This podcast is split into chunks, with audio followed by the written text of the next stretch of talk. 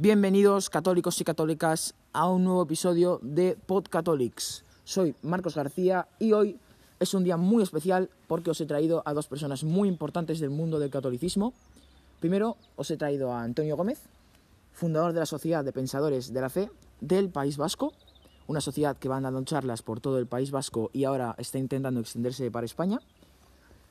Y Federico Martínez, un científico muy importante que ha trabajado en la lucha contra, el cáncer, aparte de estudiar la fe. Bueno, empieza tú, Antonio. Eh, ¿Qué nos puedes contar sobre la ciencia y la fe? ¿Son compatibles? ¿Tú qué piensas? Bueno, Marcos, eh, gracias por invitarme. Y en efecto, la ciencia en parte podría ser el impedimento de la fe.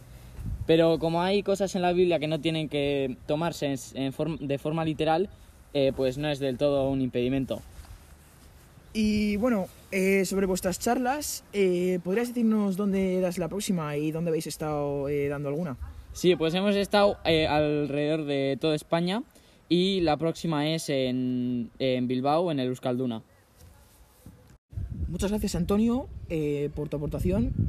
Y ahora vamos a pasar con Federico. Federico, danos tu punto de vista sobre la anterior pregunta, la, la que tiene que ver con la fe y la ciencia. Tú que eres científico, ¿cómo si- consigues compatibilizar las dos cosas? Pues hola, Eh, pues ha habido muchas personas en la historia que han conseguido compatibilizar su fe con, un- con una mente científica prodigiosa, como Santo Tomás de Aquino, Agustín de Hipona y muchas personas más. Y pues yo creo que podemos seguir siguiendo eh, compatibilizando la fe con la ciencia. Eh, y, eh, ya que muchos científicos han encontrado muchas cosas sobre la sobre el- la, la fe católica. Eh, ¿Qué nos puedes decir sobre tu trabajo contra el cáncer? Eh, ¿Han ayudado mucho la los nuevos avances electrónicos? Eh, toda la gente que está donando, donando dinero, ¿qué nos puedes decir? Pues la verdad es que con esta nueva tecnología pues ha sido un gran avance.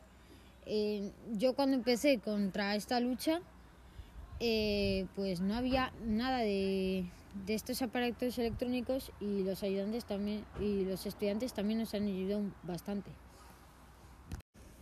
Muchas gracias, Federico. Y bueno, este es el final. Espero que os haya gustado este episodio. Y nos vemos otra vez. Adiós con Dios.